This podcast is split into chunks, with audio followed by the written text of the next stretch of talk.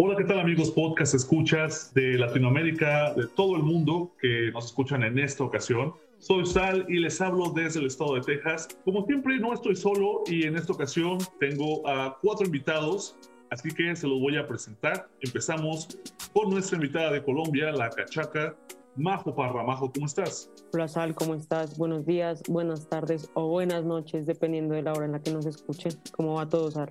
Muy bien, bien, todo por acá. ¿Qué tal todo allá en Colombia? Acá ha estado muy, muy lluvioso. Acá en Colombia han venido días muy lluviosos, pero ya ha hecho bastante frío, como que el viento está bastante, bastante frío. Pero bueno, vamos, empezamos en agosto. Aquí tenemos el mes de las cometas porque hace mucho viento, así que julio es como el preliminar para ello. Mes de las cometas. Nunca había escuchado ese término. Sí, es, es el mes en el que todos salimos a elevar cometa. Bueno, yo hace un par de años que no lo hago, pero en el colegio en agosto siempre te hacen hacer una cometa y salir a volarla y ya está. ¿Van al colegio en agosto en Colombia? Bueno, dependiendo del aquí el calendario A o B, el calendario A es si empiezas a finales de enero y terminas en diciembre, tienes vacaciones, bueno, las normales de, de Semana Santa. En junio, junio, julio tienes un mes, sales en noviembre, como la segunda semana de noviembre hasta enero. bastante diferente como lo hacen acá en Estados Unidos. Y creo que también como lo hacen en México, ¿no? Así que vamos a preguntarle a Brenda Valles, que se une a nosotros desde el norte de México. Brenda, ¿cómo estás? Hola Salvador, muy bien. ¿Y tú cómo estás? Un saludo a todos nuestros podcast escuchas, donde sea que nos estén escuchando, ya sea en México, Estados Unidos, el resto de Latinoamérica. Es muy diferente el sistema escolar a lo que dice Majo. Aquí en agosto en México estamos de vacaciones. Aquí son dos semestres, el de enero a mayo y el de finales de agosto, mediados de agosto a diciembre. Sí recuerdo cuando yo estaba en México era así el ciclo escolar.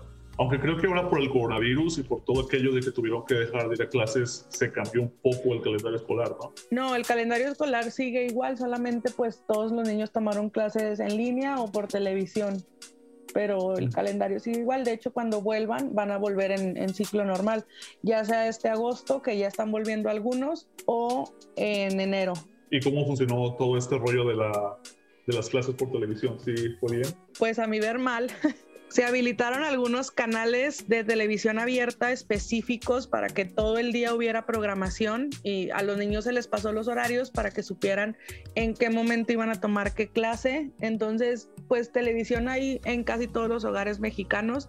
En ese sentido creo que sí funcionó, pero en lo personal opino que no fue el mejor sistema, sobre todo para los más pequeñitos, estar viendo la tele y que haya sido como la escuela. Sí siento que se perdieron muchos conocimientos por no estar en el aula con un profesor al frente. Me imagino que faltó la práctica, ¿no? Y también el poder hacerle preguntas a los maestros. Sí, claro, y sobre todo porque pues no todos los papás tienen el tiempo de estar ahí con, con los niños haciendo el papel de maestros, pues porque la mayoría de los padres trabajan. Estoy de acuerdo con eso. Bueno, gracias Brenda y bienvenida a este episodio de Multiversión. Y ahora vamos a preguntarle a alguien en Brasil cómo fue que dieron clases en Brasil durante la pandemia. Gaby, ¿cómo estás? Hola Sal, buenas noches, estoy bien. El sistema de clase de, en Brasil por cuenta de la, de la pandemia está aconteciendo de casa. Cada alumno está estudiando de su casa, pero ahora, en inicio de julio, estamos, los alumnos están entrando de vacaciones y en final de julio ellos vuelven de, de vacaciones y se inicia un, nuevo semestre de, de, clase. Y en algunos, los alumnos que estudian en la escuela pública, que es la escuela del gobierno, tienen ese sistema de clase, pero los alumnos que estudian la, en la escuela particular, que es la escuela paga, que precisa de dinero para estudiar, tiene clase el año todo. No tengo seguridad, pero creo que no, no tienen vacaciones. Estudian todo el año. Solamente, mm. solo tienen vacaciones en, en, final del año, en diciembre. Me imagino que lo hacen así para recuperar el tiempo perdido, ¿no? Sí, es un, es un sistema muy, muy distinto entre, entre las clases particulares y las clases públicas que mm. vienen del gobierno. Que me gustaría saber más en un futuro de cuáles son las diferencias que hacen ah, que tienen las escuelas privadas y las públicas en Brasil. Sí. Así que bueno, ya que escuchamos ah, cómo está todo esto de la educación durante la pandemia en Brasil, vamos ahora a presentar a- al otro miembro del podcast que se une en esta ocasión. Es Julián López desde Argentina. ¿Cómo estás, Julián? ¿Cómo va? Hola. Muy bien, muy bien. ¿Qué tal tú? ¿Cómo estuvo tu semana? Bien, bien, bien, bien, bien. Ya han pasado varias cosas aquí en Argentina, como siempre, bueno, acá estamos complicados. Hay una frase muy, muy argentina que es que las cosas funcionan de pedo. Acá, que es como decir que el azar eh, funcionó a nuestro favor, digamos. Ajá. Es una forma de, de decirlo. Y realmente todo este tema, yo escuchaba las, recién a, las compañeras que hablaban sobre el funcionamiento de las clases, tanto en México como, como en Brasil, en Colombia. Bueno, acá la cosa, si bien desde el primer día hubieron clases virtuales, es decir, que los alumnos se pudieron conectar eh, a través de sus dispositivos a, clases y, digamos, y con sus docentes, como una especie de Zoom o, las diferentes plataformas, acá la cosa realmente no funcionó. Es decir, el nivel de conocimiento adquirido es muy bajo en relación a lo que, a lo que eran las clases presenciales. Eh, ahora, por ejemplo, en breve ya comienzan las, las vacaciones, el receso de, de invierno, desde el día 19 de julio hasta el 31. Son 15 días de, de receso y vuelven nuevamente las, las clases. El tema es, hay ciertos sectores, como por ejemplo la ciudad autónoma de Buenos Aires, la, ciudad de Buenos Aires en sí, que es como la, ciudad capital, digamos, si bien la capital de la provincia de Buenos Aires es La Plata, pero la ciudad principal donde están los organismos de, go- de gobierno a nivel nacional, eh, ahí en, la ciudad de Buenos Aires ya hay clases presenciales, pero después durante en toda la provincia hay ciertas ciudades que tienen y otras que no. Se está como empezando a recuperar de a poco esta modalidad. La cosa va funcionando. Si el resto del mundo va, para decirlo claramente, en una Mercedes-Benz, nosotros todavía vamos en bicicleta. Entiendo cómo está la situación en Argentina, pero creo que en otros países está pasando lo mismo. Hace unos días veía yo que en México, en algunas ciudades, ya también están volviendo a, a clases presenciales, pero en algunas otras no. Entonces, ahí depende, yo creo que de cada gobierno, no sé si es el gobierno estatal, los gobiernos locales. Sí, Aquí en. México sí depende mucho del gobierno estatal. O sea, si bien el gobierno federal dio como ciertas indicaciones, por ejemplo, aquí en el estado donde yo estoy, que es Coahuila, sí empezaron a hacer pruebas. No sé, de 100 escuelas dijeron, vamos a tomar 10 escuelas para hacer prueba piloto de clases presenciales y ver cómo se iban adaptando los alumnos. O sea, todavía no hay un regreso total, pero sí se está como haciendo pruebas para un regreso paulatino y para ver bajo qué modelo se va a trabajar con los niños que todavía, recordemos, no son vacunados, por lo menos en México, y cómo es que van a tomar ciertas medidas para que ellos no sean los que se enfermen, porque pues sus maestros ya están vacunados, pero ellos no. Entiendo que en, Estados Unidos, Salvi, la cosa ya está mucho más eh, avanzada. ¿Ya hay educación universitaria presencial? Sí, de hecho, yo voy a la universidad aquí en Estados Unidos y sobre todo en Texas, de hecho Texas fue el primer estado en el país en el que se volvió a clases presenciales a full en todo el estado, tanto educación primaria, educación secundaria, preparatoria o bachillerato y la, la educación universitaria. Yo recuerdo que primero empezaron con clases híbridas, que era la mayoría era en línea, pero tenías que ir como uno o dos días a la semana para reportarte con el maestro y que el maestro diera instrucciones o poder hacer preguntas, pero ya el semestre pasado ya algunas clases fueron totalmente presenciales y este semestre que va a empezar a finales de agosto va a ser ya totalmente presencial, con excepciones porque sí hay algunas clases que tú puedes escoger que sean en línea o que sean híbridas, pero en Estados Unidos ya desde que comenzó este semestre, en enero ya muchos lugares ya tenían clases presenciales. Es muy interesante pensar un poco la, la lógica de, de, aquellos países que ya avanzaron de tal manera con el calendario de vacunación, que ese es uno de los graves problemas de la Argentina. El calendario de vacunación viene complicado por los acuerdos de la Argentina con los diferentes países que proveen las vacunas. Es un grave problema ese, que vale la pena tratarlo. Sé que no es el tema de, de hoy, pero lo quería mencionar en, en cuanto a lo, que, a lo que tiene que ver con el funcionamiento del sistema de vacunación y por qué yo digo que las cosas acá están avanzando, pero un poco en bicicleta cuando el resto va más rápido. Sí, cada país tiene diferentes obstáculos. Yo creo que la mayoría, el obstáculo principal es su gobierno. Yo recuerdo, no sé si Majo recuerda esto, pero Otto nos contó hace unos meses que el obstáculo principal en El Salvador era que El Salvador estaba vendiendo sus vacunas a Nicaragua y que había mucha polémica porque en lugar de estarlas dando a los salvadoreños, pues el país lo estaba vendiendo a Nicaragua y creo que había protestas y la gente de verdad estaba muy, muy enojada. Entonces, sí, cada país tiene diferentes problemas, diferentes situaciones, pero cada gobierno las resuelve de maneras diferentes o cada gobierno crea estas situaciones que atrasan al país. Pero chicos, vamos a continuar con el episodio del día de hoy porque creo que el día de hoy tenemos un tema que no es muy intenso como los que hemos tenido, pero creo que podría ser divertido o se podría poner pesado dependiendo de cómo lo vean. Así que antes de comenzar, tanto los que estamos aquí como los que están escuchando, por favor, esto es meramente informativo o de percepción, no queremos en realidad insultar a nadie, solamente es para dar nuestros puntos de vista. Y les cuento, el tema del día de hoy son los medios de comunicación, los contenidos audiovisuales, cómo se exportan a otros países de un país a otro y los estereotipos que estos generan.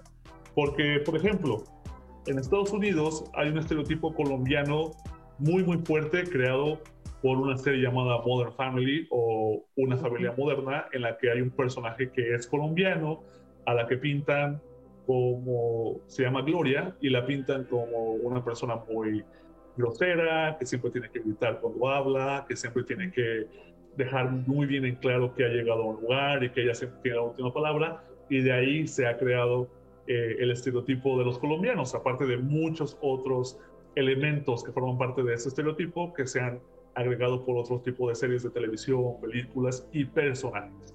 Así es como va a funcionar el episodio del día de hoy.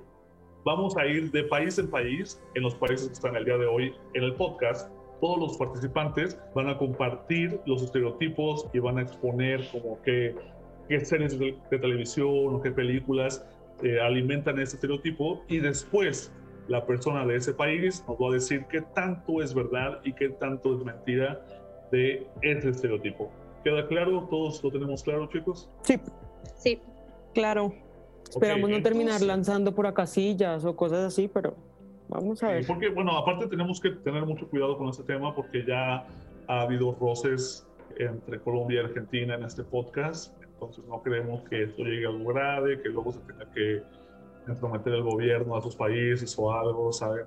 Sí, además yo creo que Argentina amaneció filoso, ¿eh? Sí, sí. Perdón, eh, Argentina en este podcast siempre viene filosa. Sí, sí, sí, sí, sí, él siempre viene con, con una piedra debajo de la mano, pero bueno, nos toca hacerles a todo el quite. Que cuando hicimos la ruleta de los países, de hecho, el primer país del que vamos a hablar es Argentina. Así que, ches, chicas, creo que van a ser las primeras en hablar. Está abierta o está el micrófono disponible para que, no sé, cualquier empezar y nos comparta sobre los estereotipos de Argentina que ven en sus países. ¿Quién quiere primero? Perdón, yo voy a, yo voy a desconectar el parlante mientras habla Majo. No, no es nada personal, ¿eh? Bueno, Julián, acaba de decidir que va a ir Majo primero.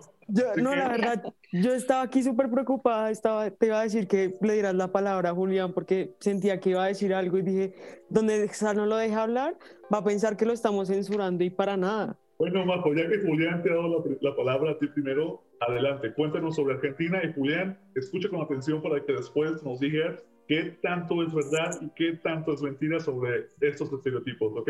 Lo que Julián no sabe es que la verdad yo voy a ir súper pasito con, con lo que vaya a decir porque tengo un sobrino que es colombo-argentino, mi cuñada es argentina, así que tengo un amor bastante especial por, por el país, ¿sabes? Aunque no lo parezca. En temas de fútbol sí no, pero siempre he pensado que tenemos la idea de que los argentinos son muy egocéntricos y que siempre miran por encima del hombro a, a todos los demás del mundo. Mm, creo que también hace parte, aquí en Colombia no hemos tenido como muchas producciones argentinas, De hecho, no recuerdo ninguna, pero sí que, por ejemplo, Maradona, cuando estaba en la selección argentina, pues fue un ícono y él siempre fue muy alzado, como decimos acá en Colombia, y muy, sí, como que él, él era el dios, ¿sabes? Esa es como la idea que tenemos aquí de, de, los argentinos, o bueno, que yo tengo, puede que otro colombiano piense cualquier otra cosa, ¿sabes? Podría, sí. Sí, que nos dejen los comentarios. Fíjate, Majo, que aquí en México tenemos una idea muy similar a la de Colombia sobre los argentinos, yo en lugar de utilizar la palabra egocéntricos, utilizaría la palabra que son muy mamones. No sé, espero y todos entendamos lo mismo por la palabra. Mamones, sangrones, este, no sé, etcétera. Alzados, como dijo Majo. Sí, alzados, alzados, claro. Esa es como la creencia aquí en México, ¿no? Que los argentinos se sienten tocados por Dios. Que eh, también que están como súper traumados con el fútbol, que son súper fans y así como que todo en su vida es fútbol. Y en cuanto a estereotipos, así como de series que lo refuercen, yo creo que la última, así que me llega ahorita de momento a la cabeza, es una serie de Netflix que se llama Club de Cuervos, que es famosísima aquí por lo menos en México, no sé si la hayan visto en el resto de los países. Es sobre un equipo de fútbol y hay un jugador que es argentino, que es el Potro y el potro llega en plan de diva, llega como de yo soy argentino, yo aquí mando, yo no voy a hacer nada porque por el simple hecho de ser argentino yo les estoy haciendo un favor a ustedes. Entonces pues sí vive de qué vida de excesos, mujeres, etcétera. Y pues realmente al final ya ni juega tan bien, pero por el simple hecho de su nacionalidad él se siente pues mejor a todos en el equipo. Entonces, por lo general cuando hay un papel de un argentino en series o, novelas así mexicanas, el argentino siempre tiene ese papel de me siento tocado por Dios y soy mejor que todos ustedes aquí. Ese es el estereotipo que tenemos aquí en México. Los estereotipos que tenemos básicamente lo mismo de, de las demás. Para nosotros los brasileños, los argentinos son basados como personas muy egocéntricas y cerradas también, no sé si esta la palabra para decir que son personas se dan muy bien entre sí otra cosa también es relacionada al fútbol, es que nos pasa una, una idea de que son muy rivales de Brasil en relación al fútbol. Y creo que es esto, no, no, tenemos, si no pesquisamos, si no procuramos, no, no, no conocemos. Acá en Estados Unidos, cuando alguien dice Argentina, la gente inmediatamente piensa en fútbol, soccer. Aman Maradona, en Messi, los argentinos aman el fútbol, soccer y bueno, pero ya basado, cosas que yo he visto, porque yo consumo contenidos de muchos países, me gusta mucho ver cosas, pues yo lo que he notado es que los argentinos tienen como esta obsesión en dejar bien claro que ellos son de descendencia europea.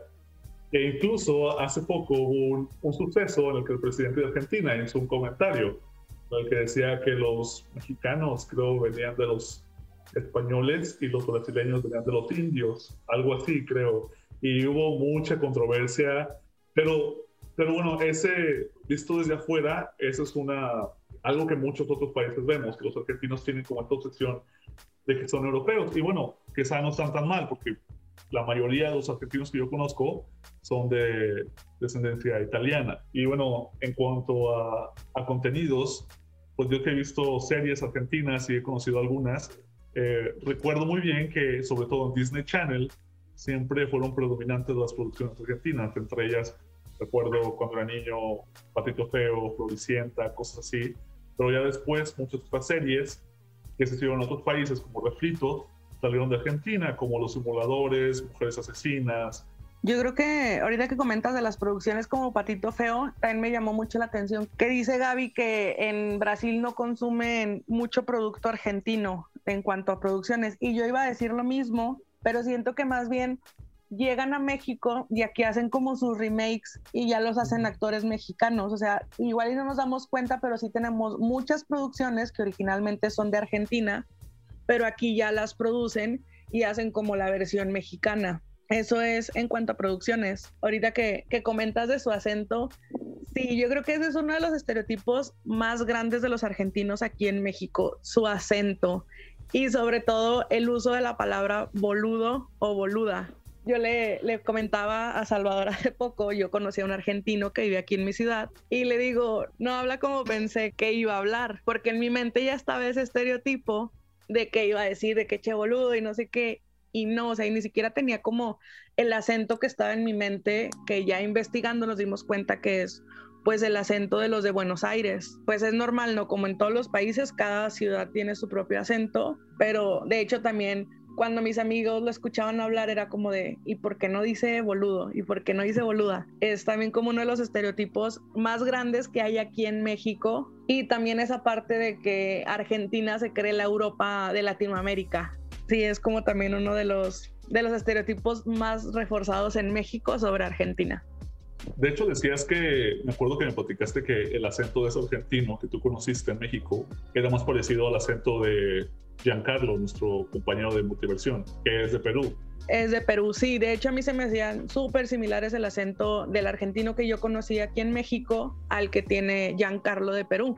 Y ahora que escucho hablar a Julián, es un acento completamente diferente y siento que Julián sí tiene como el, el acento que yo esperaba en mi mente de un argentino. Y bueno, si nadie más tiene nada que agregar, ¿por qué no le preguntamos ahora a nuestro argentino qué tanta razón tenemos en cuanto a esos estereotipos? Si estos estereotipos también existen dentro de Argentina, en diferentes ciudades, como lo decía Brenda, o si estamos completamente mal. Julián. Sí, boludo. Y mm, a ver, vamos a, vamos a ponernos de acuerdo con esto, che. Bueno, en primer lugar, no, realmente me, me, hicieron reír y me, me gustaron mucho los, los comentarios. En primer lugar, un poco lo que decía Brenda respecto a los, a los diferentes acentos. Argentina tiene 23 provincias, es decir, son como 23 eh, estados diferentes que tienen su gobernador, es decir, su gobierno de cabecera, y después hay una presidencia que es la que está con sede en Buenos Aires. ¿sí? Son 23 provincias y eh, la ciudad autónoma de Buenos Aires que tiene su propio gobierno, que es justamente un gobierno autónomo, por eso se le dice ciudad autónoma, es un gobierno que además maneja su propio presupuesto, ¿sí? A diferencia del resto de los municipios que si bien cada municipio tiene su caja de recaudación, de todas maneras depende de un gobierno provincial. ¿sí? La ciudad autónoma de Buenos Aires, en cambio, tiene su gobierno, eh, se maneja como una provincia, ¿sí? por decirlo de esta manera. Entonces, cada provincia también tiene su acento y cada provincia también es muy diferente. Por ejemplo, el, acento que puedo tener yo desde la provincia de Buenos Aires al acento que tiene alguien en Formosa, que Formosa es una provincia que queda eh, más hacia el norte de, la Argentina, ya más eh, cercano a, Brasil incluso. Bueno, en cuanto al tema de los formatos televisivos, también voy, voy recapitulando un poco todo. En cuanto a los formatos televisivos, sí, Argentina es una gran usina de formatos. Es decir, también diferentes países después van haciendo sus versiones de, eso que se, que se logra aquí en Argentina, al igual que eh, ya lo, vamos a hablar cuando, cuando hablemos de, Brasil, por ejemplo, llega mucha ficción de Brasil, es decir, en, lata, aquellas ficciones que se producen en, otros países y que vienen acá y que se pasan por la, por la televisión. Argentina, sobre todo desde la década del 90 para acá, es una gran creadora de formatos que se han ido eh, realizando y se han ido en, en diferentes países. Bueno, voy hacia, hacia el tema del egocentrismo. Nosotros somos el país que queda más al sur de, del continente, por lo cual, de alguna forma, si no nos agrandamos, no existimos, digamos. Eso de ya. Lo cual es claramente una excusa para decir que, que no somos agrandados los argentinos. Yo creo que un poco, a ver, esta cosa de tener cierta simbología en los personajes, con personajes tan importantes, también hace que el argentino diga, uh, mira qué importante que somos, ¿no? Como por ejemplo es el caso de Messi, que Messi ha sido durante muchos años considerado el mejor jugador del mundo, bueno, Messi es argentino, quizás por alguna cuestión de, desde la formación a diferentes talentos, coincidió con que Diego Armando Maradona y Messi en diferentes momentos han sido considerados como los mejores jugadores del mundo y los dos son argentinos.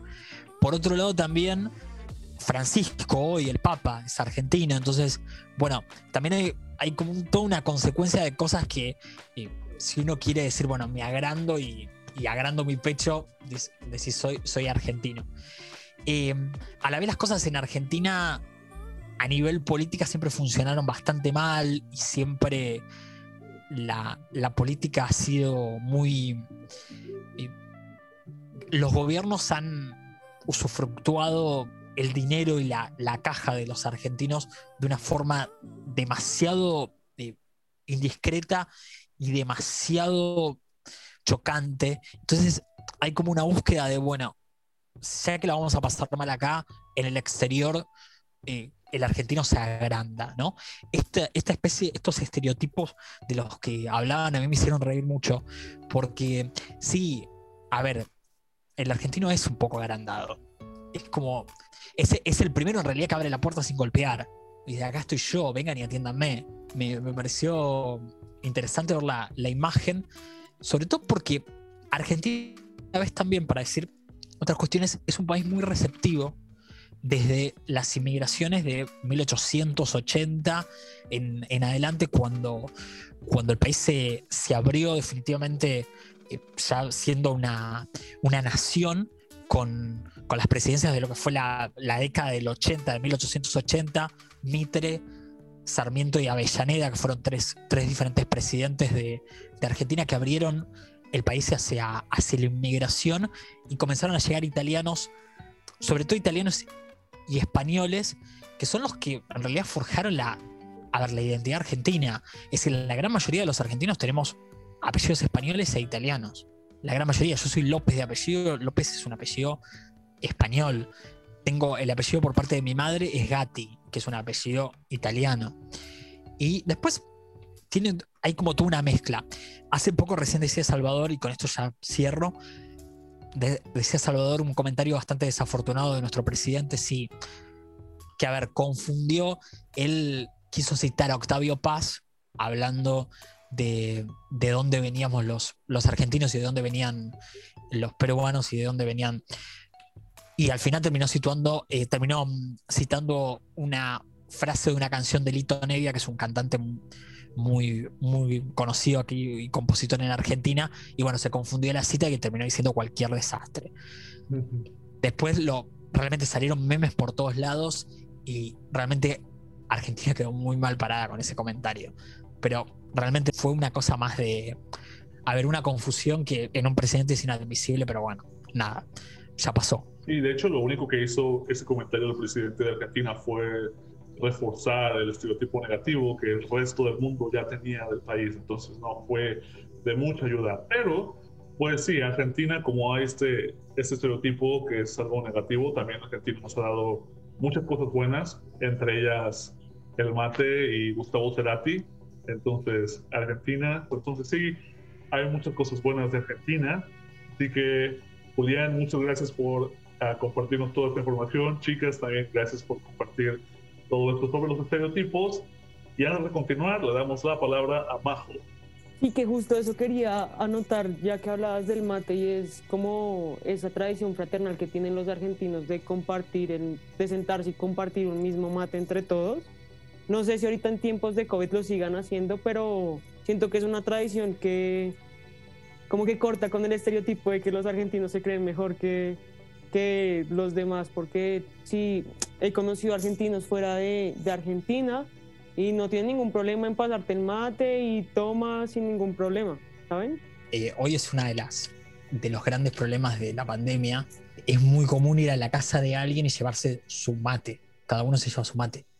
Porque lamentablemente hoy ya no se puede compartir, digamos. El mate tiene algo que es de una gran simbología de unión, pero a la vez es muy sucio porque es compartir el mate con, o sea, es compartir lo que sale de la boca de otra persona, básicamente, es decir, es algo, eh, en general, digamos, lo que vos compartís, si vos llevas algo para tomar en un vaso, es mucho más higiénico porque directamente, a, lo sumo la vas del pico de la botella o, de, o del envase, pero en el mate está como todo ahí. Ahora también es interesante como, como simbología, y el argentino es tan de compartir esas cosas que, por ejemplo, en Córdoba, que es una provincia que queda muy cerquita de, Buenos Aires, se toma mucho Fernet.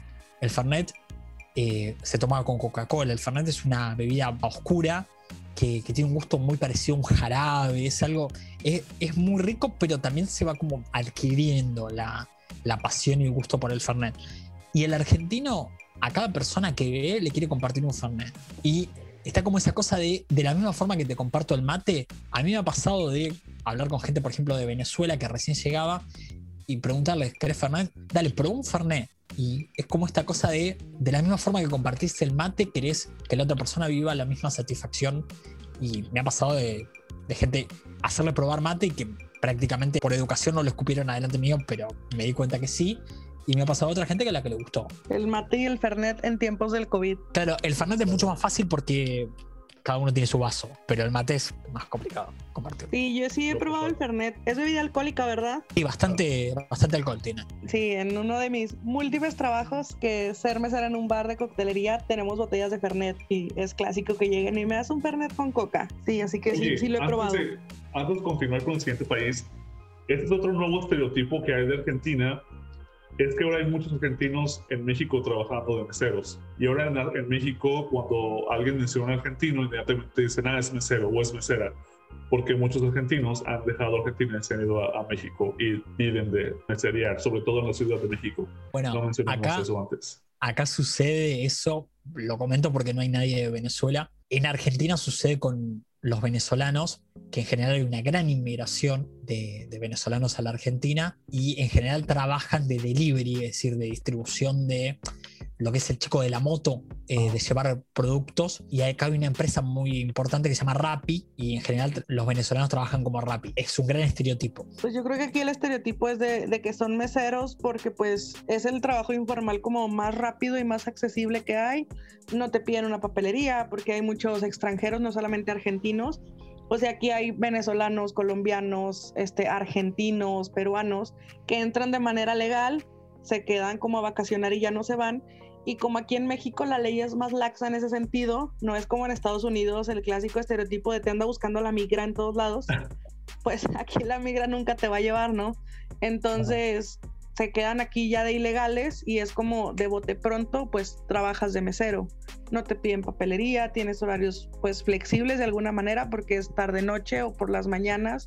O sea, solo es medio turno, tienes tiempo de hacer más cosas, ya sea estudiar o tener otro trabajo entonces creo que ser meseros es como la solución rápida en México, por lo menos cuando vienes de otro país, te quedaste sin tu papelería o ya estás de ilegal y necesitas un trabajo. Perdón, Salvi, lo último, a Brenda, además del Fernet, ¿llegaste a probar otras cosas de Argentina? Vi que... No, Julián, no he probado otras cosas. De hecho, he de decirte que ni siquiera he probado el mate. Este, me presumieron mucho el famoso choripán, pero pues hecho por un argentino, ¿no? Entonces, no, o sea, realmente he escuchado hablar de, pero otras cosas así no, no las he probado. Y hay, hay tiendas aquí este, especializadas en mate, aquí en mi, en mi ciudad venden todo, pero como realmente yo no sé bien cómo se prepara o cuál es el proceso, pues no quiero ir a hacerlo mal por desconocimiento y llevarme como una mala experiencia con el mate. Bueno, pues fíjate que estaría chido que, cool, chévere que Julián un día nos enseñe en un video cómo hacer mate, porque sé que hay que ser muy cuidadoso cuando lo hierves, etcétera, etcétera. Entonces, Julián, si alguna vez nos enseñas, te lo agradeceríamos. Pero vamos a continuar, vamos a irnos a otro país. Bueno, antes de continuar, quiero decir que los argentinos también son buenos mezclando música. Hay una estación muy buena de Argentina, creo que es de Bariloche, que se llama Aqua, donde normalmente ponen mixes de de música que está sonando fuerte, la pueden encontrar en aplicaciones de, radio en línea. Pero vamos a continuar. Ahora vamos a hablar de Brasil y la dinámica va a ser la misma. Hablan primero todos aquellos que no son de Brasil. Gaby, presta atención y después nos dices si estamos en lo correcto o no. ¿Perfecto? Ok, entonces chicos, vamos a empezar. ¿Quién quiere compartir primero qué estereotipos nos trae de Brasil? Brenda ya levantó la mano, así que Brenda, Vas. Yo, bueno, esta vez voy a tratar de hablar más tranquila porque de repente me emociono y hablo muy rápido y sé que Gaby tiene que entendernos bien todo. Sí, voy a tratar de hablar tranquila y hacerlo como breve. Bueno, pues el estereotipo que se tiene en México sobre los brasileños son dos. El primero es que viven en un eterno carnaval. Todo es fiesta, todo es alegría, están siempre bailando, siempre felices. Que las mujeres son unas bailarinas natas, así, o sea que su ritmo es como inigualable, que casi creo que naces en Brasil ya, eres bailarina profesional. Naces bailando samba. Sí, naces bailando samba. Y el otro estereotipo es completamente contrario a esa felicidad y ese carnaval eterno, que es que hay mucha pobreza. Y siempre usamos, por ejemplo, mucho el término de, de las favelas. No sé, por ejemplo, aquí en México cuando ves así como una colonia en un cerro, pero pues no en un cerro como caro, sino casitas chiquitas, todas pegadas y gente de bajos recursos, claro siempre se utiliza el término de que no, pues son las, las favelas, ¿no? Las favelas, siempre haciendo referencia a Brasil. Entonces creo que esos son como los dos estereotipos más grandes, o sea, o que todo es un carnaval o que están muy tristes siendo pobres. Y en cuanto a producción de contenido, este, aquí en México hubo como un boom por las producciones turcas y brasileñas. Era así como que todas las mamás eran felices viendo novelas turcas y novelas brasileñas. La más famosa que hubo aquí se llama Avenida Brasil. Esa fue como... Sí, fue como el boom aquí en México, Avenida Brasil. Entonces, esos son como básicamente los dos estereotipos que hay en México sobre Brasil.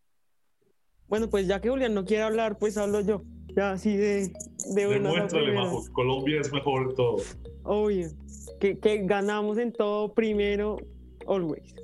Bueno, pues justo lo que decía Brenda, creo que aquí tenemos el mismo estereotipo de los brasileros y es que siempre viven de fiesta, que viven felices, em, que son súper open mind, pero ya nos vimos en los episodios pasados de que no es tan cierto. Eh, además, aquí también hubo una, un boom con las producciones brasileras como Avenida Brasil y otra que se llamaba como Justicia o algo así.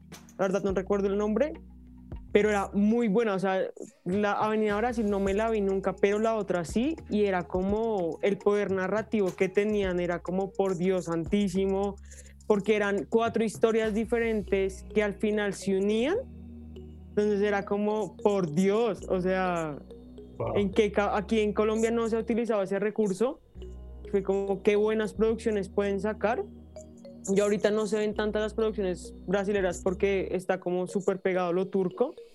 Pero bueno, esos es como los temas que tenemos aquí acerca de los brasileros, que son súper cálidos también.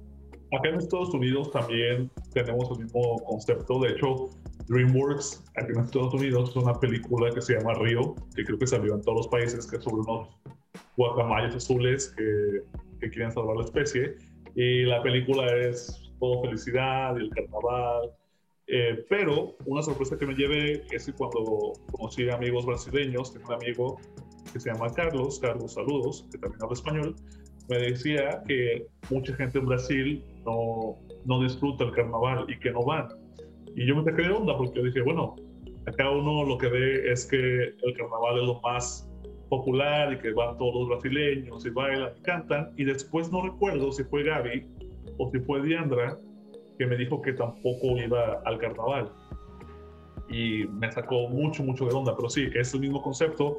Los brasileños son alegres, les gusta bailar, los conocen por uh, esta, esta, la comida, que es con las, como estas brochetas que tienen carne y verduras. Acá las espadas de carne.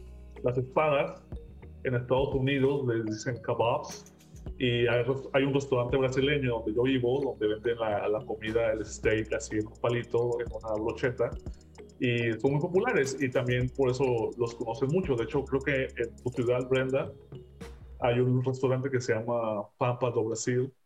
No, ya no solo hay uno, ya hay pampas, galpao, espada gaucha, las espadas. Aquí sí se puso súper de moda la comida, bueno, lo que nosotros conocemos como comida brasileña. De hecho, ya hay hasta tacos de, de cortes de, de, las espadas. Vas y en el asador tienen las espadas, ahí te hacen los diferentes tipos de carne y te los sirven en taquitos. Pero sí, aquí es como el clásico y, y todos son buffet. Aquí es como que quieres comida brasileña, vas al buffet de espadas, solo que todo es carne. Todo es carne y terminas súper lleno.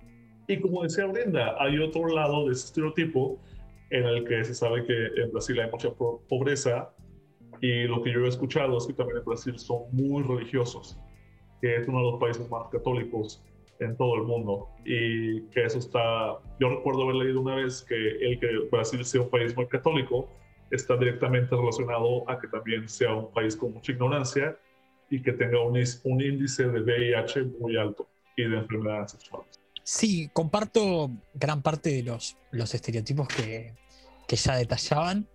Yo lo último que agregaría, además de esto de los contenidos, de, bueno, Avenida Brasil, aquí en Argentina realmente fue un, éxito, y otras novelas, series de, también traídas desde allá, y este tema de la felicidad, de que están como todo el tiempo bailando, y, y lo último, el gran estereotipo que tiene la Argentina hacia Brasil es que tienen mucho sexo. Eh, el, el brasileño que sí o sí es un hombre de buen portar y la mujer brasileña que es muy fogosa. Ese es un. Cualquier argentino te diría que si hablamos de Brasil, hablamos de eso. Nunca había escuchado ese estereotipo, pero qué bueno que lo mencionas. También yo quería mencionar antes de dar la palabra a Gaby que Avenida Brasil también fue muy popular en Estados Unidos y de hecho salía en canales latinos y en canales en inglés y yo recuerdo haberla vista, visto en, las dos, en los dos canales. En la versión latina, que estaba traducida al español, ponían la música que traía la novela de Brasil, pero en la versión que ponían los canales eh, en inglés, cambiaban la música por canciones del top 40 en inglés, o sea, Maroon 5, Adele, Y esto me llamó mucho la atención, cómo adaptaban la novela a diferentes públicos. Y bueno, otro acercamiento que tuve yo con Brasil fue desde muy chiquito eh, fui expuesto a la música de Roberto Carlos, que me encanta, por mi papá, y que ahora me ha dicho Gaby que también la música de Roberto Carlos es muy antigua y nadie la escucha. Así que, Gaby, ¿por qué no nos cuentas si estamos en lo correcto con esos estereotipos o si nuestro, nuestra idea del brasileño es completamente errónea? Sí, sí, vamos, vamos por partes. No sé quién dije que vivimos un eterno carnaval eh, yo. Ya, nacimos eh, bailando. No, en la verdad no. Solamente tenemos carnaval en el mes de carnaval que es febrero, algunas veces marzo. Creo que somos sí un poco felices de más. El carnaval solamente tenemos una, una vez por, por el año y cinco días del mes de febrero o marzo. No, no vivimos en un carnaval sin tiempo para parar. si tiene mucha pobreza, yo creo que es, es un, medio tierno. Tenemos sí mucha pobreza, pero es algo común de, diversos países. Yo creo que la media, la, la internet, mm, pasa mucho la, la impresión de, de, una pobreza extrema de Brasil por cuenta de las favelas pero es algo como acontece con, con el continente africano. Yo nunca he, ido al continente africano, pero creo que la pobreza es algo muy sobreestimado. Pasan la idea de que todo el país es extremadamente pobre, pero no es exactamente así. Tenemos sí mucha pobreza, pero tenemos también una riqueza extrema. Es algo muy desigual tenemos desigualdades.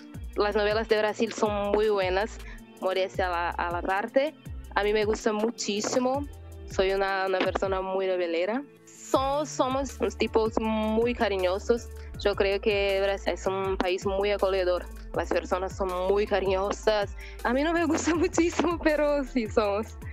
Uh, somos alegres y las comidas también son muy buenas, me gusta muchísimo.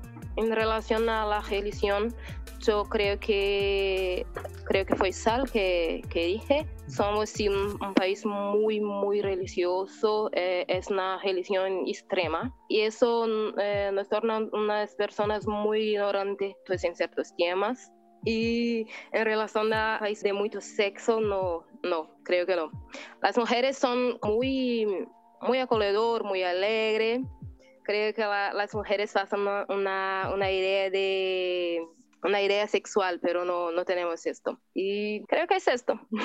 Pues gracias, Gaby. Yo nada más quería agregar que, bueno, de hecho, la novela esta de Orilla Brasil trataba de eso, ¿no? Enseñaba la desigualdad entre estos niños que vivían como en un basurero y estas personas que Sí. eran extremadamente ricas. Sí, en la verdad la- la- las telenovelas de, de Brasil buscan pasar mucho de esto, la, desigualdad. Tenemos, es, un, es, casi, como un, casi como un padrón. Tenemos siempre la, la misma cosa, que es la familia pobre, la familia eh, rica, y el niño de una familia pobre se enamora de, de la niña de una familia rica y hace todo este, este drama. Y, ah, otra cosita sobre el, carna- el carnaval. Yo en mis 23 años de, de vida nunca he estado en carnaval. ¿Por qué ¿Nunca has ido al no? carnaval? no lo sé. No, ¿Y sabes bailar no lo samba? sé. Qué impresión. No lo sé samba. No sé ¿Y samba. capoeira? También no. Yo hice cuando era niña, pero no sé de nada. Perdón, y la última, y la última pregunta, muy estereotipo. ¿Sabes preparar buenos tragos? ¿Qué son tragos? Una Eh, drinks. Oh, sí, pensé que.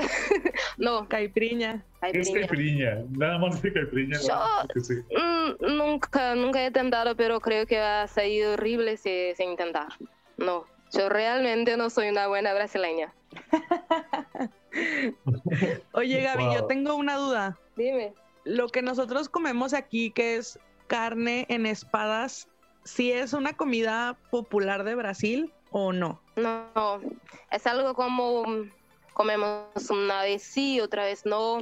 La verdad, yo creo que es muy caro aquí en Brasil. No sé cómo es en, en sus países, pero aquí en Brasil es muy caro para los brasileños. Es algo como días sí, días no. No es, no es algo muy típico que comemos todos los días. Ah, ok. Aquí en Argentina es un clásico. Cada vez que alguien viaja a Brasil, trae unos bombones de chocolate que se llaman Mm. garotos. Sí, son muy buenos, pero a mí me gustan más los brigadeiros. No sé si conoces. Que también es No. chocolate, pero es una mixtura de, de la crema de leche con, con cacao, chocolate en, en po. Y va misturando, misturando, misturando hasta hacer una, una masa grosa. Y va enrolando con las manos y poniendo una, unos granularocinhos encima. Y sale el, el brigadeiro se llama brigadero. Y garoto no es, no es tan como aquí solamente cuando estamos en, en Pascua. No sé cómo se dice Pascua en, en español, creo que Pascua también. Pascua. Pascua también. Y el siguiente país es Estados Unidos.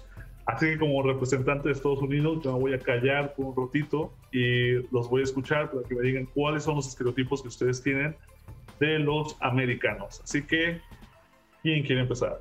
Yo, Vamos, Gaby. Empezamos con Gaby en esta ocasión. bien, um, Brasil ama los Estados Unidos. Y bien, todo, todo de, de los Estados Unidos. En la verdad, Brasil es una, un- en muchas cosas es una copia de, de los Estados Unidos. Pero un gran estereotipo que tienes, en la- no sé si es realmente un estereotipo, pero, un estereotipo, pero para mí es, es que los estadounidenses son muy, muy egocéntricos, que no sabes de más nada que no sea de los Estados Unidos. No conoces Brasil, no sabes que Brasil tiene otros estados. Um, vale, es esto, que son muy egocéntricos o saben cosas sobre los Estados Unidos. Y consumimos mucho, mucho, mucho de los Estados Unidos, las series, los, las películas y la mora también, mora, creo que es esto, todo. Brasil ama los Estados Unidos, vive en la, en la sombra de los Estados Unidos algunas veces. Pues reforzando lo que dice Gaby, sí, yo creo que Estados Unidos sí son muy egocentristas desde el momento en el que se adueñaron de el gentilicio de todo un continente, diciendo que son americanos cuando todos somos americanos porque todos somos de América, en ese caso son estadounidenses. Y sí, yo creo que, que los gringos son muy cerrados y demasiado patriotas, demasiado en exceso, o sea, siento que, o sea, literal ellos mueren por su país en causas que ni siquiera muchas veces no entienden, no comprenden, pero ahí están, ¿no? O sea, siento que sí tienen como un sentido de pertenencia muy, muy fuerte hacia su país, este, que sí son muy, muy egocéntricos y que sí, o sea, tienen como mucha ignorancia hacia el resto de América, tanto Centroamérica, América Latina y de hecho el, resto de, de América del Norte, ¿no? O sea, ellos sienten que México es toda Latinoamérica es como que hablas español, ah, sí, eres mexicano. Vienes de afuera, eres mexicano. Y es como de no, no, no todos son mexicanos. Y pues para nosotros en México, que somos sus vecinos, pues sí tenemos como una relación ahí de amor-odio. No es tanto como, como dice Gaby que Brasil ama a Estados Unidos. Nosotros tenemos un dicho que es tan lejos de Dios, pero tan cerca de Estados Unidos. Porque pues estamos a un lado de ustedes. Entonces sí es una relación, te digo, de amor-odio.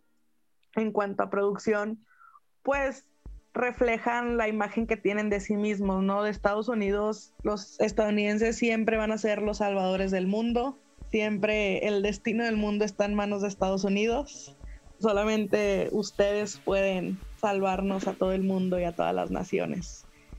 Y pues nada, nosotros tenemos aquí algo que le llamamos el imperialismo cultural, que es pues la mayoría de la cultura, sobre todo de, mi ciudad, de mi estado, que estamos en el norte y tenemos frontera con Estados Unidos, pues sí hay como más este imperialismo, ¿no? De que nos apropiamos de su cultura o ya hay un punto difuso en el que la cultura de México se mezcla con la de Estados Unidos. Y pues creo que ya, creo que esos es como los estereotipos más, más marcados y que piensan que no pueden hablar otro idioma que no sea el español, el inglés. O sea, es como que voy a tu país, pero yo voy a hablar mi idioma y no estoy dispuesto a aprender otro idioma que no sea el mío. O sea, como que no hacen ese esfuerzo. Y creo que esos son como los estereotipos que ahorita me vienen a la mente. Algo que, que me olvidé de decir es que a nosotros brasileños nos parece que los Estados Unidos es un, son estados muy racistas, muy racistas y preconceituosos. Sí, sí, reafirmo eso. Creo que racistas y extremistas, además. Sí. sí.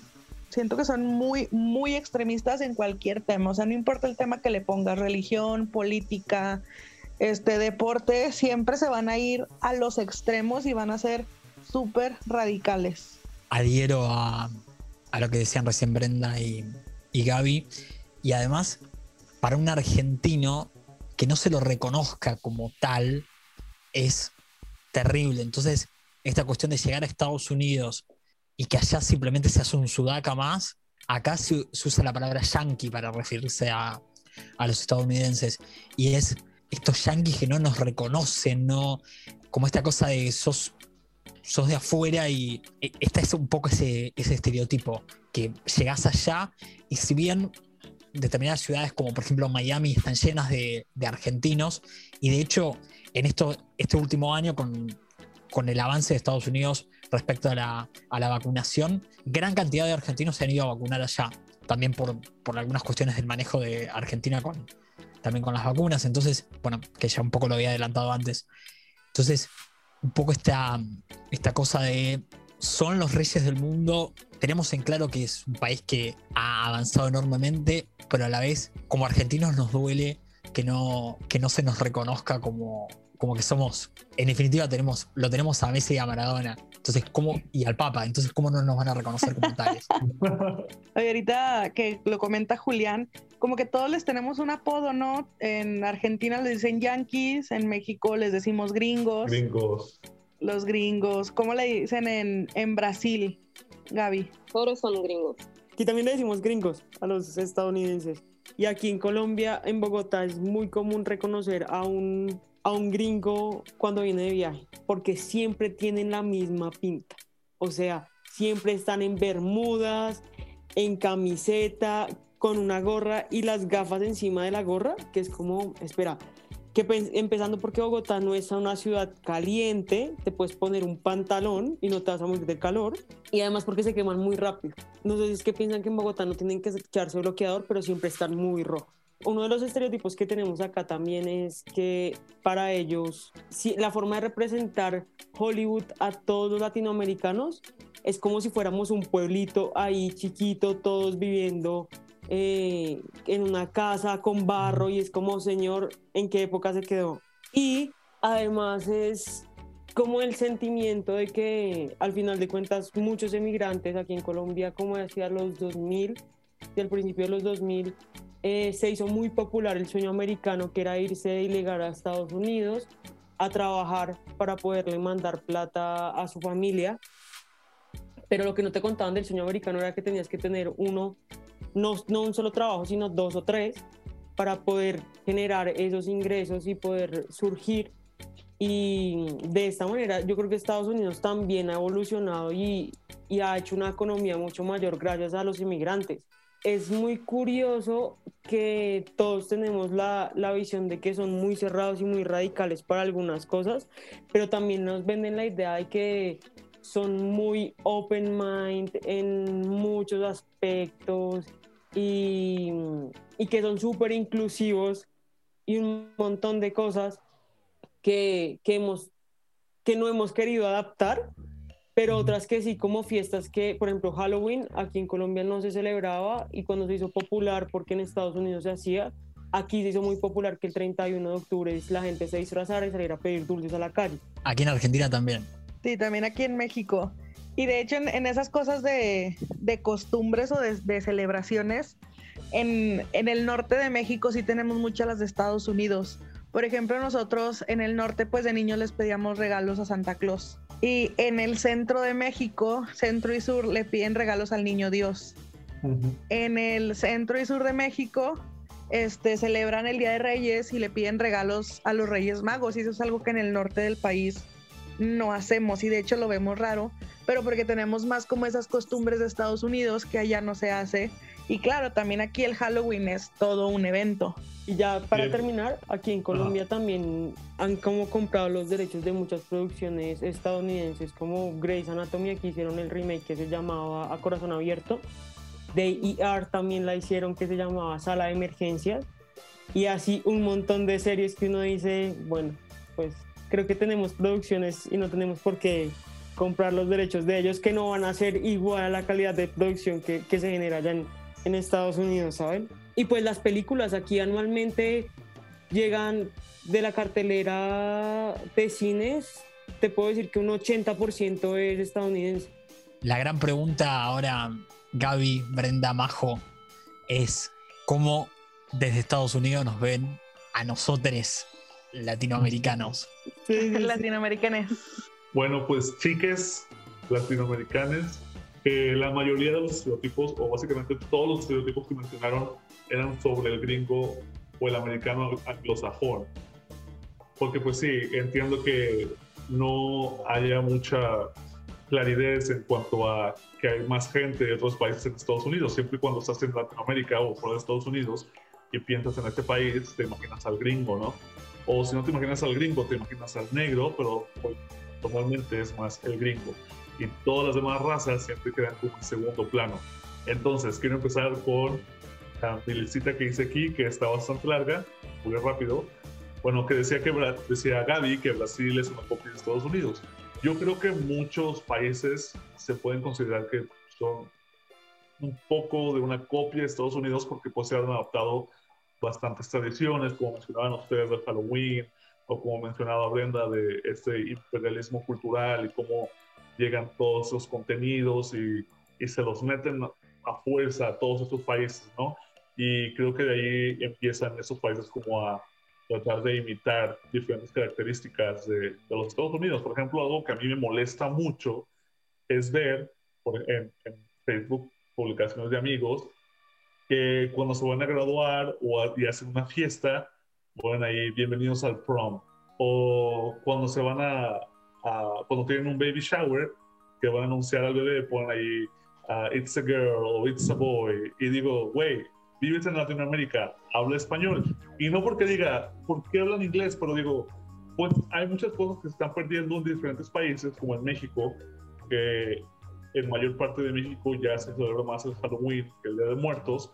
Y entonces la gente haciendo estas cosas hacen que se alejen más de su cultura, ¿no? De su identidad. Pero fíjate que eso de It's a Boy, It's a Gear, la prom, el baby shower, sí es algo muy del norte. Sí es algo que hacemos mucho por la cercanía que tenemos. Simplemente eh, vas a Tijuana y en Tijuana hablan spanglish en todos lados. Entonces te vas al centro, te vas a Chiapas y obviamente no van a decir que llegues a la prom ni nada de eso. Siento que sí es como algo más del norte del país por la cercanía que tenemos con ustedes. Ahora voy a pasar a otro punto que mencionaban que los, los estadounidenses son muy, muy egocéntricos. Yo esto del egocentrismo lo cambiaría por ignorancia. La razón por que la gente cree que los estadounidenses son muy egocéntricos es en realidad ignorancia. Los americanos son muy, muy en mayúsculas, en mayúsculas y con cuatro U's, muy ignorantes. O sea, cuando yo llegué a Estados Unidos, yo me imaginaba, ¿sabes? País de primer mundo, los ves en la televisión, estos dramas, estas series, todos son súper inteligentes, eh, las escuelas con toda esta tecnología, ¿no? Todos tienen computadoras de Apple, etcétera, etcétera. Pero ya cuando los conocí dije, güey, ya sé por qué el, el, gobierno tiene todo este control sobre los ciudadanos en Estados Unidos, pues porque son gente muy ignorante, desconocen muchas cosas, sobre todo de otros países. Efectivamente, se creen que todos en Latinoamérica son mexicanos y fue algo que utilizó mucho Trump. Trump para atacar a los latinos siempre se refería a ellos como los mexicanos. Y ahora cuando los gringos piensan en latinos, automáticamente todos son de México, cuando en realidad la mayoría de los latinos, los hispanos en este país no son los mexicanos, son más como de Cuba, del Caribe, son venezolanos, son salvadoreños, guatemaltecos. Entonces sí hay mucha ignorancia y ignorancia a niveles extremos, o sea, muchas cosas que nosotros en Latinoamérica aprendemos en la primaria, ellos aquí no aprenden hasta que están en prepa. O sea, es, yo estaba sorprendido por el número de, de chicos en la, en la preparatoria, en el bachillerato, que no sabían cómo multiplicar, que no sabían cómo dividir. Porque algo que se ve mucho en Estados Unidos es que sin tecnología la gente no es nada, no puede hacer nada. Están muy acostumbrados a siempre tener cosas que hagan las cosas por ellos. Entonces ahí sí se pierde mucho, eh, muchas habilidades, tanto para pensar como para uh, llevar a cabo actividades manuales, etcétera. Entonces sí, hay mucha ignorancia y bueno, creo que eso abre la puerta a que sean egocéntricos, sea, que, que son más que los demás países. Pero algo que quizás ustedes no sepan, que no, no han estado acá, es que en Estados Unidos creen que son unos mártires, que son súper pobres, que su gobierno se la pasa dándole el dinero a otros países y que por eso aquí la gente vive al día, cuando en realidad no viven al día. O sea, para una, gente, para una persona americana vivir al día es ir a un restaurante barato a comer todos los días. Cuando en México o en otros países de Latinoamérica comes en un restaurante barato una vez a la semana, ¿no? Un domingo, un sábado con tu familia. Pero aquí, literalmente, todos los días van a comer al restaurante. Y aún así se llaman pobres, ¿no? ah, estamos en pobreza, eh, porque los, los demócratas este, se la pasan ayudando a otros países, etcétera, etcétera. Y digo, bueno, es que ellos tienen una, muy, una idea de su país muy torcida, pues porque los medios de comunicación de Estados Unidos, el gobierno, se tienen mucho control de lo que ven y de cómo perciben el resto del mundo. Yo cuando me mudé acá, eh, recuerdo estar platicando con unos chicos en la preparatoria y estaban sorprendidos de que les dije que en mi ciudad de México teníamos un Walmart, que había un McDonald's, que había un Burger King, y era porque ellos se imaginaban México como un pueblito, como lo mencionaba Majo, en lo que todo es tonos cafés, ¿no? Sepia, que hay un filtro sepia y que todos andamos en burritos y que traemos guaraches, etcétera, etcétera, pero son muy ignorantes en cuanto a la percepción que tienen de otros países y por eso son muy patriotas, porque de lo único que saben es de Estados Unidos. Estados Unidos, Estados Unidos. Siempre escuchas como esa cancioncita. Pues sí, son muy patriotas, muy egocéntricos, pero a la vez muy ignorantes y es lo que los hace muy radicales. Creen que son especiales, ¿no? Creen que, que son víctimas de su propio gobierno y víctimas de que otros países tomen ventaja de ellos y de que les ofrecen su ayuda, ¿no? Ellos creen que le dan la mano a México, pero México le toma el pie. Cuando en realidad es, la realidad es que Estados Unidos va a ese chingo a otros países, se lleva todo su país y, y, los deja en pobreza, ¿no? Y es por eso que los inmigrantes van a Estados Unidos, porque, güey, dame un poquito de lo que te llevas de acá, pero los estadounidenses no lo ven de esa manera. Ellos tienen otra idea completamente diferente. Otra cosa, el inglés sí, hablan puro inglés y de hecho, cuando de verdad son muy ignorantes, ni siquiera se refieren al idioma como inglés, se refieren al idioma como americano. Hubo un incidente en mi casa que uno de mis hermanitos tuvo una fiesta de cumpleaños hace varios años y vino un vecino que era anglosajón, era un niño de 7 años. Y entonces, pues en mi familia, mi mamá, estábamos hablando español y el niño le dice a mi hermano, oye, dile a tu familia que hablen americano, porque ellos tienen esta idea de que el americano es el inglés y que nada más en Estados Unidos, en América, se habla americano. Entonces, pero sí, tienen esa idea errónea y, y sobre todo que se adueñaron del término americano, ¿no? De que ellos son americanos, de que América es Estados Unidos. En su madre los demás países, aquí es América. Y de hecho, cuando yo me vine a vivir acá, fui a clases de geografía en la, preparatoria y ahí te enseñan que Estados Unidos y Canadá son América y todos los países debajo de México son Sudamérica y los países del medio son América del Centro. Pero te dejan muy en claro que los tienes que dividir así. Entonces es como que no existe el continente americano. Es el continente de Norteamérica, el continente de Centroamérica y el continente de Sudamérica. Así es como te lo enseñan aquí en Estados Unidos. Es por eso que los gringos se adueñan del, término americano. Porque, como decía Julián, ustedes nada más son sureños, o no sé qué, como lo dijo Julián, era uh, su, qué? Sí, eh, en realidad es como una palabra peyorativa, pero sudacas. Sudacas, sí, sí, sí. Y pues bueno, ahora hablando del país, pues no toda la gente acá son anglosajones o negros. Hay muchos latinos, hay muchos asiáticos, pero para los gringos americanos, nada más, para los anglosajones, nada más ellos son América.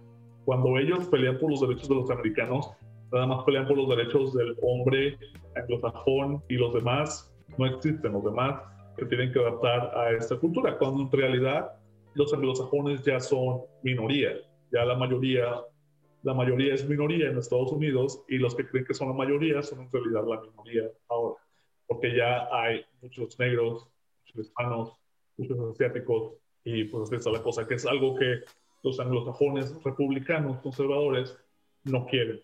Y no quieren que, el mundo vea o que sepa que Estados Unidos ya no es una América blanca, es una América de diferentes colores. No sé si lo aclaré todo, pero creo que todos estaban en lo correcto por los estereotipos que compartieron. Salvi, me gustaría preguntarte, ¿cuánto, cuánto llevas viviendo en Estados Unidos, en Texas? Nueve años tengo nueve años acá y cuando llegué yo estaba en México, yo iba a la universidad, pero cuando llegué a Estados Unidos me pusieron en la preparatoria otra vez, entonces fue al bachillerato otra vez, pues tuve, me expuse más a la cultura americana porque fue la high school, lo creas o no, diferentes sectores de la ciudad son como el barrio chino, el barrio mexicano, el barrio negro y la cultura cambia radicalmente, es muy, muy diferente a lo que ves en una misma ciudad, pero en diferentes sectores, es, los contrastes son muy, muy, muy grandes.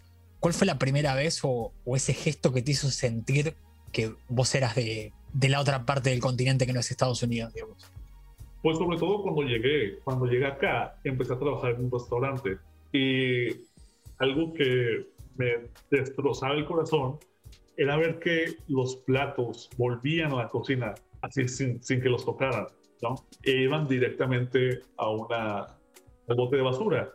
Y a mí eso se me hace súper fuerte porque, pues, por lo menos de donde yo soy en México, pues no desperdicias comida. O sea, güey, hay un chingo de gente que no tiene nada que comer, entonces si tú tienes algo, te lo comes todo. Y aquí los gringos es como de que van a un restaurante, toman un bocado, se ponen a platicar, o no les gusta la comida, lo ponen a un lado, se lo llevan al mesero y lo tiran. Y a mí eso fue cuando yo dije, bueno, es un país diferente. Ahí es cuando yo vi una de las principales diferencias entre mi cultura y la cultura a la que estaba tratando de similar. Bien chicos, y si nadie tiene nada más que agregar sobre los Estados Unidos, vamos a terminar este episodio por hoy porque se nos ha venido el tiempo encima. De verdad fue una conversación muy interesante y aún nos quedan dos países, México y Colombia. Pero esos los vamos a terminar en otro episodio. Así que va a haber segunda parte de este episodio de los estereotipos. Me despido. Yo soy Sal, chicos, despídense. Bueno, gracias a todos por escucharnos. Eh, esperamos que se esperen a la segunda parte de este episodio. Y bueno, espera, gracias por conocer y dejarnos conocer un poco más de cada uno de los países y los estereotipos. Gracias a todos por escucharnos. Síguenos en, en las redes sociales y hasta el próximo episodio de Motivación. Muchas gracias a todos por escucharnos. Esperamos que nadie se ofenda, que todo esté bien y que se queden para la segunda parte la próxima semana o cuando sea que vaya a salir, para que estén al pendiente de los estereotipos que tienen de México, el resto de los países, que sé que se va a poner muy, muy interesante. Sí, va, va a ser muy gracioso. Muchas gracias me hicieron reír mucho con los estereotipos que tienen hacia la Argentina y nuevamente se muestra la preferencia de este podcast porque a, Colombia la han dejado nuevamente en otro episodio para que se luzca más. Nada, ya me estoy empezando a acostumbrar, gracias. Lo mejor para el final. Obvio, Julián, ya tienes que acostumbrarte, o sea, ya no puedes hacer nada frente a ello, pero hablemos, hablemos luego de, de cómo nos va en la Copa América, no importa, no hay problema. Eh, nada que un accidente no lo solucione. Gracias. y nada que, un, árbitro argentino no puede hacer, sí, tranquilo, también. Y bien, chicos, si nunca en estos países, por lo menos ya tienen un poquito de información de cómo son en realidad, por lo que han escuchado el día de hoy. Si tienen preguntas, no duden en visitarnos en redes sociales. Nos encuentran como Multiversión Podcast en Instagram y como Multiversión en Facebook. También ya nos encuentran en TikTok como Multiversión Podcast. Si tienen alguna pregunta, ahí nos la dejan. Volvemos en el próximo episodio de Estereotipos. Soy Sal, les hablo desde Texas. Adiós.